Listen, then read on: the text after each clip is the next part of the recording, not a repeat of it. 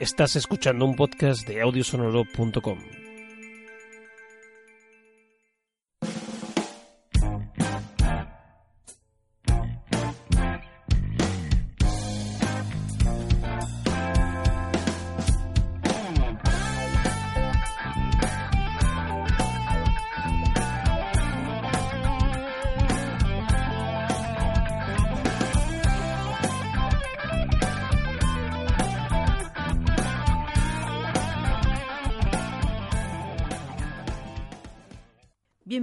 los audiotextos de Bibliocracia.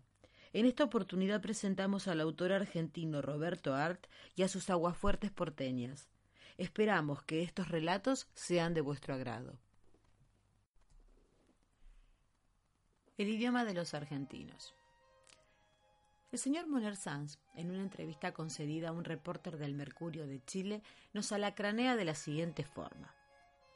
En mi patria se nota una curiosa evolución Allí hoy nadie defiende a la academia ni a su gramática. El idioma, en la Argentina, atraviesa por momentos críticos. La moda del gauchesco pasó, pero ahora se cierne otra amenaza. Está en formación el lunfardo. Léxico de origen espurio que se ha introducido en muchas capas sociales, pero que solo ha encontrado cultivadores en los barrios excéntricos de la capital argentina felizmente, se realiza una eficaz obra depuradora en la que se hayan empeñados altos valores intelectuales argentinos. ¿Quiere usted dejarse de macañar? ¿Cómo son ustedes los gramáticos?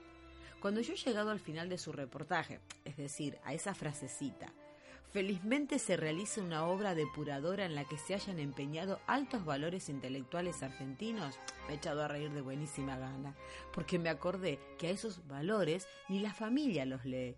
Tan aburridores son. ¿Quiere que le diga otra cosa? Tenemos un escritor aquí, no recuerdo el nombre, que escribe en purísimo castellano y para decir que un señor se comió un sándwich, operación sencilla, agradable y nutritiva, tuvo que emplear todas estas palabras y llevó a su boca un emparedado de jamón. No me haga reír, quiere. Esos valores a los que usted se refiere, insisto, no los lee ni la familia. Son señores de cuello palomita, voz gruesa, que esgrimen la gramática como un bastón y su erudición como un escudo contra las bellezas que adornan la tierra señores que escriben libros de texto que los alumnos se apresuran a olvidar en cuanto dejaron las aulas, en las que se les obliga a exprimirse los sesos estudiando la diferencia que hay entre un tiempo perfecto y otro pluscuamperfecto. Estos caballeros forman una colección pavorosa de engrupidos, me permite la palabreja, que cuando se dejan retratar para aparecer en un diario tienen el buen cuidado de colocarse al lado de una pila de libros para que se compruebe de visu que los libros que escribieron suman una altura mayor de la que miden sus cuerpos. Querido señor Moner Sanz, la gramática se parece mucho al boxeo. Yo se lo explicaré. Cuando un señor sin condiciones estudia boxeo, lo único que se hace es repetir los golpes que le enseña el profesor.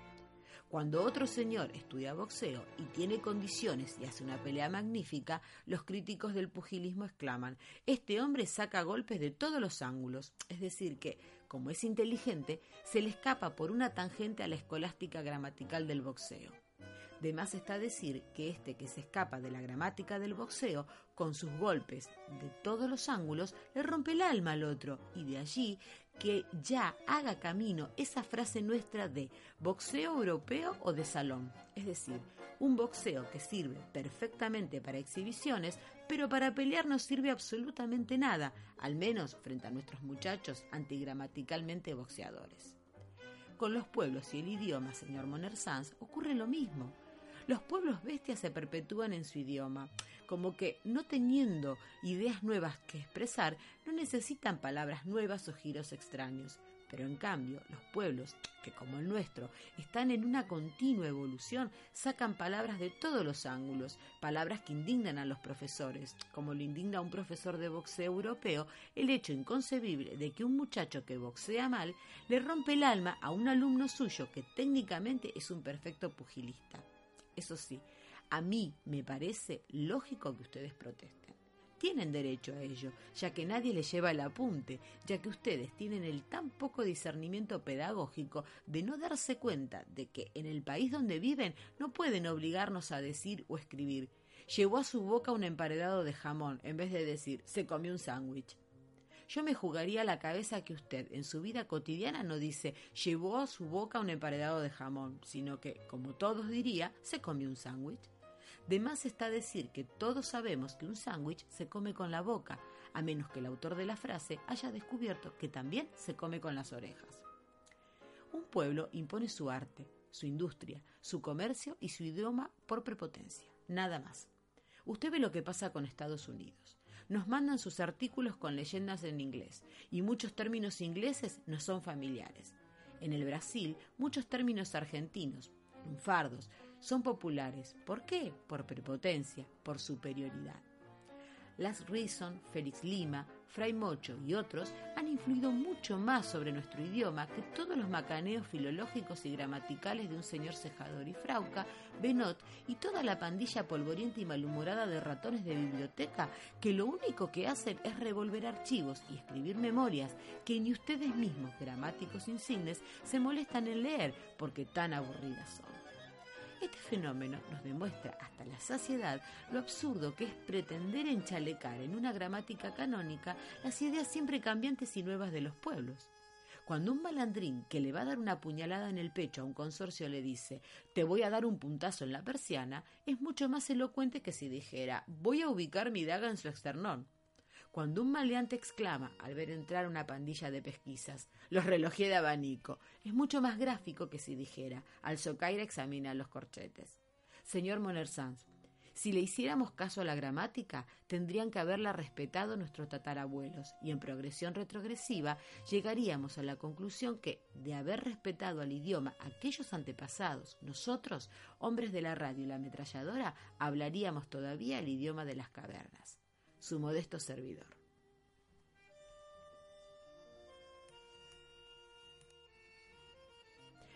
El origen de algunas palabras de nuestro léxico popular. Ensalzaré con esmero el benemérito fiacum. Yo, cronista meditabundo y aburrido, dedicaré todas mis energías a hacer el elogio del fiacum, a establecer el origen de la fiaca y a dejar determinados, de modo matemático y preciso, los alcances del término. Los futuros académicos argentinos me los agradecerán y yo habré tenido el placer de haberme muerto sabiendo que 361 años después me levantarán una estatua. No hay porteño, desde la boca a Núñez y desde Núñez a Corrales, que no haya dicho alguna vez, hoy estoy con fiaca, o que se hayan sentado en el escritorio de su oficina y mirando al jefe no dijera, tengo una fiaca de ello deducirán seguramente mis asidos y entusiastas lectores que la fiaca expresa la intención de tirarse a muerto, pero ello es un grave error. Confundir la fiaca con el acto de tirarse a muerto es lo mismo que confundir un asno con una cebra o un burro con un caballo. Exactamente lo mismo. Y sin embargo, a primera vista parece que no, pero es así. Sí, señores, es así y lo probaré amplia y rotundamente, de tal modo que no quedará duda alguna respecto a mis profundos conocimientos de filología lunfarda. Y no quedarán, porque esta palabra es auténticamente genovesa, es decir, una expresión corriente en el dialecto de la ciudad que tanto detestó el señor Dante Alighieri. La fiaca en el dialecto genovés expresa esto. Desgano físico originado por la falta de alimentación momentánea. Deseo de no hacer nada. Languidez sopor, ganas de acostarse en una hamaca paraguaya durante un siglo, deseos de dormir como los durmientes de Feso durante ciento y pico de años. Sí, todas estas tentaciones son las que expresa la palabreja mencionada, y algunas más. Comunicábame un distinguido erudito en estas materias que los genoveses de la boca, cuando observaban que un párvulo bostezaba, decían: Tiene la fiaca encima, tiene. Y de inmediato le recomendaban que comiera, que se alimentara. En la actualidad, el gremio de almaceneros está compuesto en su mayoría por comerciantes ibéricos, pero hace 15 y 20 años la profesión de almacenero en corrales, la boca, barracas, era desempeñada por italianos y casi todos ellos oriundos de Génova. En los mercados se observaba el mismo fenómeno. Todos los puesteros, carniceros, verduleros y otros mercaderes provenían de la bella Italia, y sus dependientes eran muchachos argentinos, pero hijos de italianos, y el término trascendió. Cruzó la tierra nativa, es decir, la boca, y fue desparramándose con los repartos por todos los barrios. Lo mismo sucedió con la palabra maniar, que es la derivación de la perfectamente italiana mangiar la loggia, o sea, darse cuenta. Curioso es el fenómeno, pero auténtico. Tan auténtico que más tarde prosperó este otro término que vale un Perú, y es el siguiente, hacer el rostro. ¿A que no se imaginan ustedes lo que quiere decir hacer el rostro? Pues hacer el rostro, en genovés, expresa preparar la salsa con que se condimentarán los tallarines. Nuestros ladrones la han adoptado y la aplican cuando después de cometer un robo hablan de algo que quedó fuera de la venta por sus condiciones inmejorables. Eso, lo que no pueden vender o utilizar momentáneamente, se llama el rosto, es decir, la salsa, que equivale a manifestar lo mejor para después, para cuando haya pasado el peligro. Volvamos con esmero al benemérito fiacum. Establecido el valor del término, pasaremos a estudiar el sujeto a quien se aplica. Ustedes recordarán haber visto, y sobre todo cuando eran muchachos, a esos robustos ganapanes de 15 años, dos metros de altura, cara colorada como una manzana reineta, pantalones que dejaban descubierta una media tricolor y medios sonsos y brutos. Esos muchachos eran los que en todo juego intervenían para amargar la fiesta, hasta que un chico, algún pibe bravo, los sopapeaba de lo lindo eliminándoles de la función.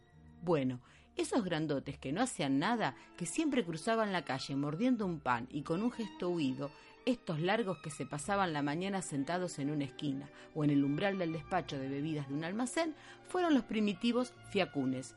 A ellos se aplicó con singular acierto el término pero la fuerza de la costumbre lo hizo correr y en pocos años el fiacún dejó de ser el muchacho grandote que termina por, trabajar de carrero, para entrar como calificativo de la situación de todo individuo que se siente con pereza. Y hoy el fiacún es el hombre que momentáneamente no tiene ganas de trabajar. La palabra no encuadra una actitud definitiva como la del esquenung, sino que tiene una proyección transitoria y relacionada con este otro acto. En toda oficina pública o privada donde hay gente respetuosa de nuestro idioma y un empleado ve que su compañero bosteza, inmediatamente le pregunta, ¿estás con fiaca?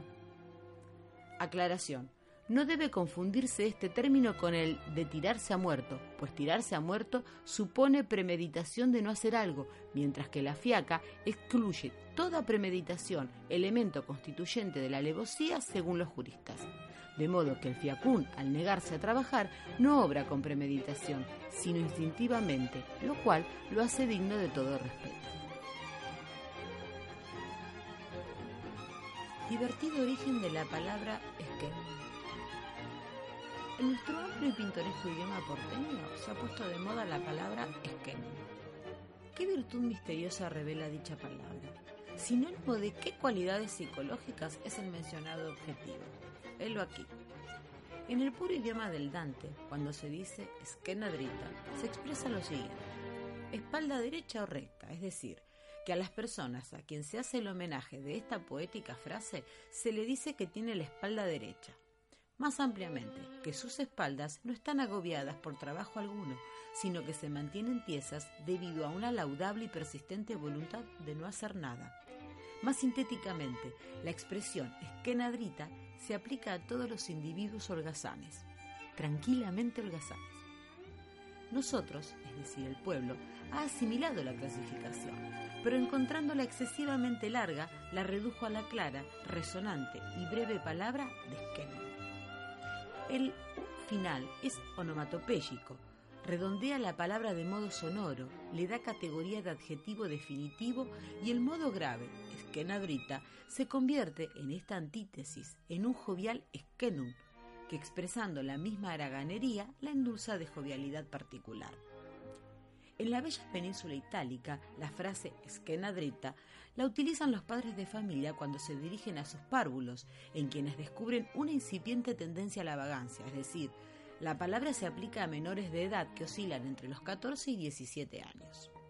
En nuestro país, En nuestra ciudad, mejor dicho, la palabra esquenum se aplica a los poltrones mayores de edad, pero sin tendencia a ser compadritos. Es decir, tienen su exacta aplicación cuando se refiere a un filósofo de azotea, a uno de esos perdularios grandotes, estoicos, que arrastran las alpargatas para ir al almacén a comprar un atado de cigarrillos y vuelven luego a su casa para subir a la azotea, donde se quedarán tomando baños de sol hasta la hora de almorzar, indiferentes a los rezongos del viejo.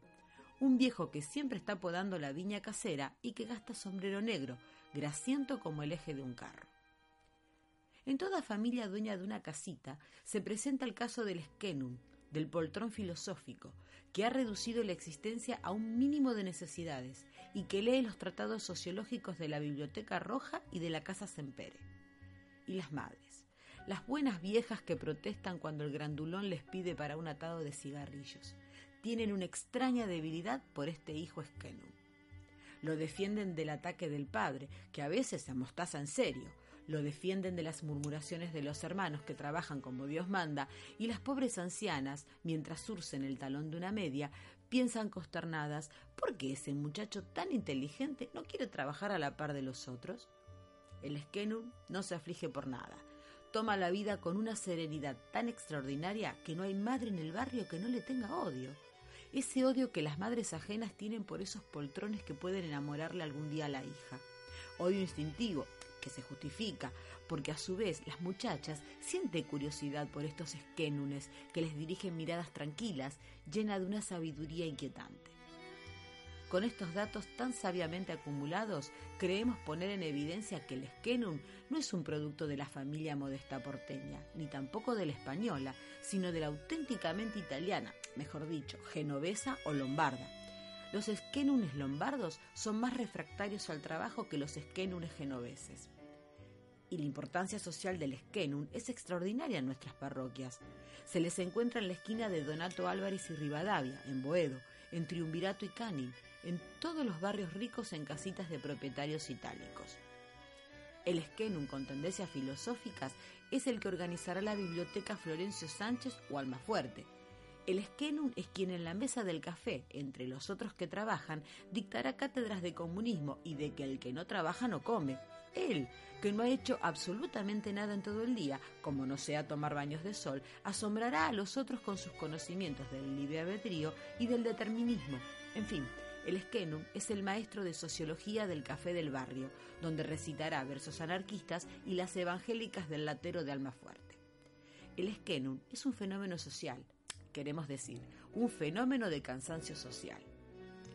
Hijos de padres que toda la vida trabajaron infatigablemente para amontonar los ladrillos de una casita, parece que trae en su constitución la ansiada o la ansiedad de descanso y de fiestas que jamás pudieron gozar los viejos. Entre todos los de la familia que son activos y que se buscan la vida de mil maneras, él es el único indiferente a la riqueza, al ahorro, al porvenir. No le interesa ni importa nada. Lo único que pide es que no le molesten y lo único que desea son los 40 centavos diarios, 20 para los cigarrillos y otros 20 para tomar el café en el bar donde una orquesta típica le hace soñar horas y horas atornillado a la mesa. Con ese presupuesto se conforma y que trabajen los otros, como si él trajera a cuestas un cansancio enorme ya antes de nacer, como si todo el deseo que el padre y la madre tuvieron de un domingo perenne estuviera arraigado en sus huesos derechos de escrenadita, es decir, de hombre que jamás será agobiado por el peso de ningún fardo.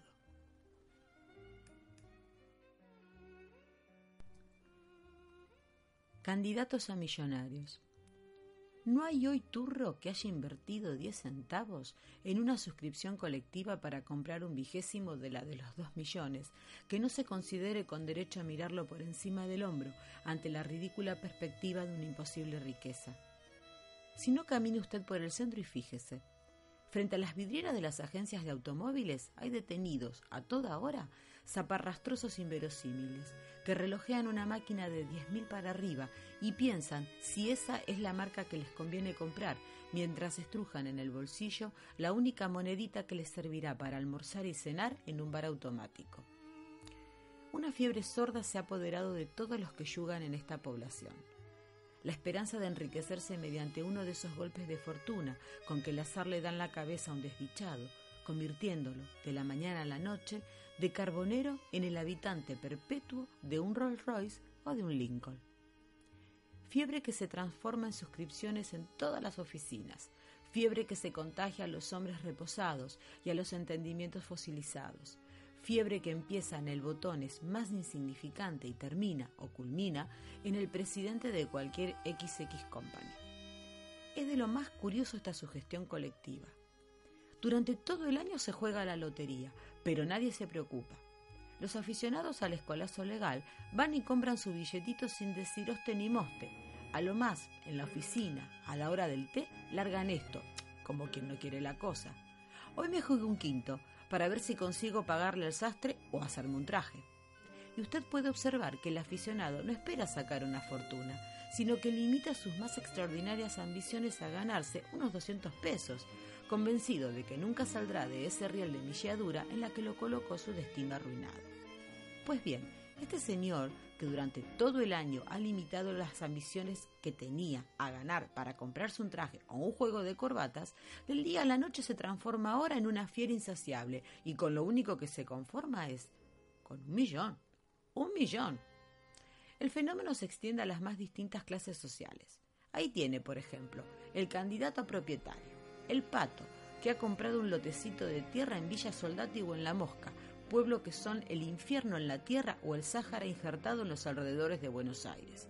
Pues bien, ese tipo que en la lucha por la vida siempre se ha sentido forfeit, ese tipo que ha limitado sus aspiraciones a un terreno que tenga la superficie de un pañuelo o una sábana de una plaza, ese buen señor de joyorosos, punta de nariz enrojecida, manos siempre húmedas de un sudor frío, encorvado a lo rigoleto, ese señor hoy bruscamente se ha enderezado y en vez de andar merodeando por la mosca o por Villa Soldati, abandona los extramuros y convierte en su radio de acción el barrio norte o la avenida Alvear. Y no crean que pasea, no. Él tiene un pálpito. Esta es la época en que todos tienen pálpitos. Tiene el pálpito de que el billete que compraron en la oficina va a salir con los dos millones y de pronto la modestia que impregnaba sus sueños, la dorada milladura que decoraba sus ambiciones de pobretón sempiterno, se han derretido como un helado al sol. Y ahora el tipo no quiere saber ni medio con la mosca o Villa Soldati. Repudia de plano los barrios crostas, las 15 cuadras que hay de la casa de Zinc a la estación y se siente llamado a un futuro más encomiable y con el único y levantado propósito de comprarse un terreno o un chalet en la avenida Alvear, se pasea por ella y hasta le encuentra defectos a los palacios, que ostentan el letrero de remate judicial, y hasta ya adquiere un sentido arquitectónico, porque dice, para su coleto, que esta casa está mal situada porque no le da el sol y aquel otro terreno es estrecho para hacer en él un garaje donde pueda entrar su automóvil vagón. Y estos son los tiempos en que no hay ordenanza que no se crea con derecho a pilotear un Haxor es la época en que en los hogares más pobrecitos llega el hobby y secándose con una sábana el sudor de la bocha exclama, ¡Ah! Si ganamos la grande. Y el eco contesta esperanzado, ¡Ah! Si la ganáramos.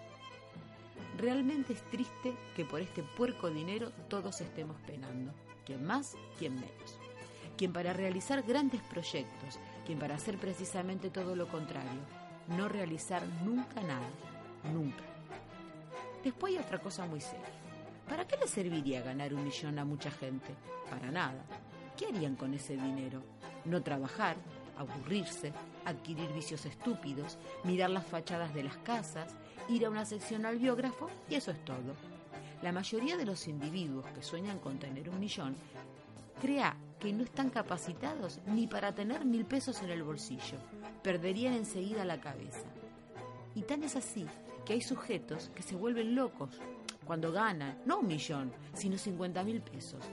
Hace dos años, varios ricos hechos por la lotería se estrellaron contra las columnas que sirven para alumbrar a los tipos que pasan rumiando maldiciones en la oscuridad de la noche. De modo que usted no se haga muchas ilusiones con el millón. Con o sin millón, usted, si es un aburrido, va a estufar lo mismo. Los únicos que merecerían ganar el millón, si hay un destino inteligente, son los enamorados. Eso sí, porque al menos durante unos días serían en la vida perfectamente felices. Y mi deseo es que les caiga una parte bien en la cabeza a una de esas parejas que los 365 días del año comentan con palabra modesta. Si tuviéramos mil pesos podríamos casarnos. 300 para el juego de comedor, 300 para el dormitorio. Pobre gente, esa sí que se merecería un cachito de fortuna, de suerte, de manotón de azar.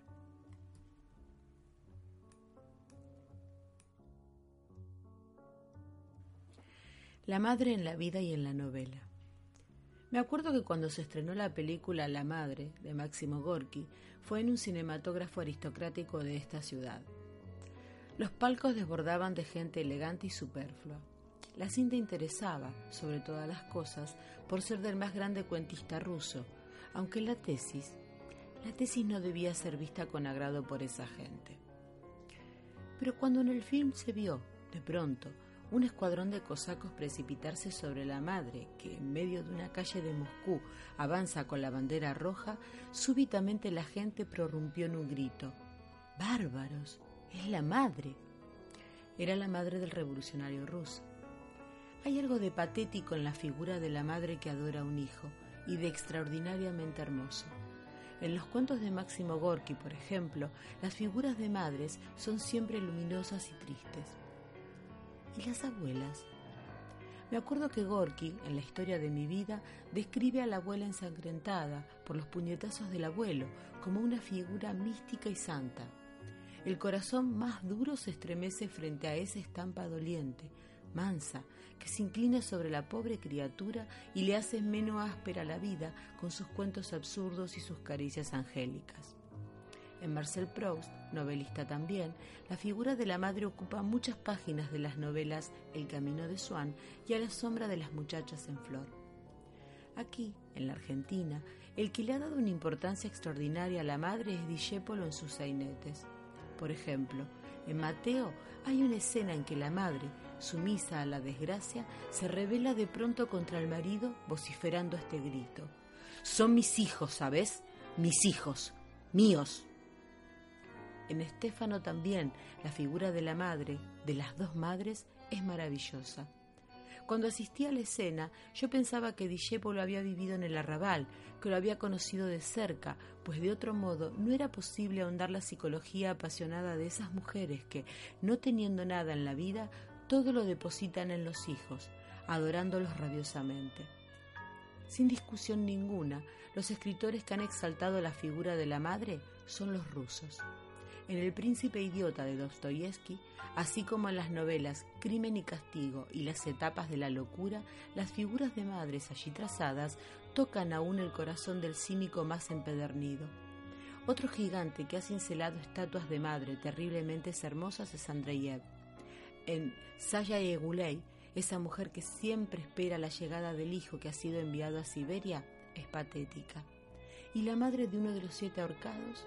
esa viejecita que sin poder llorar se despide del hijo, que será colgado dentro de unas horas?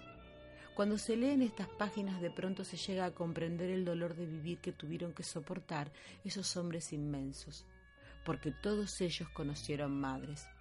Por ejemplo, el hermano de Andreyev fue el que colocó una bomba en el palacio de invierno del zar.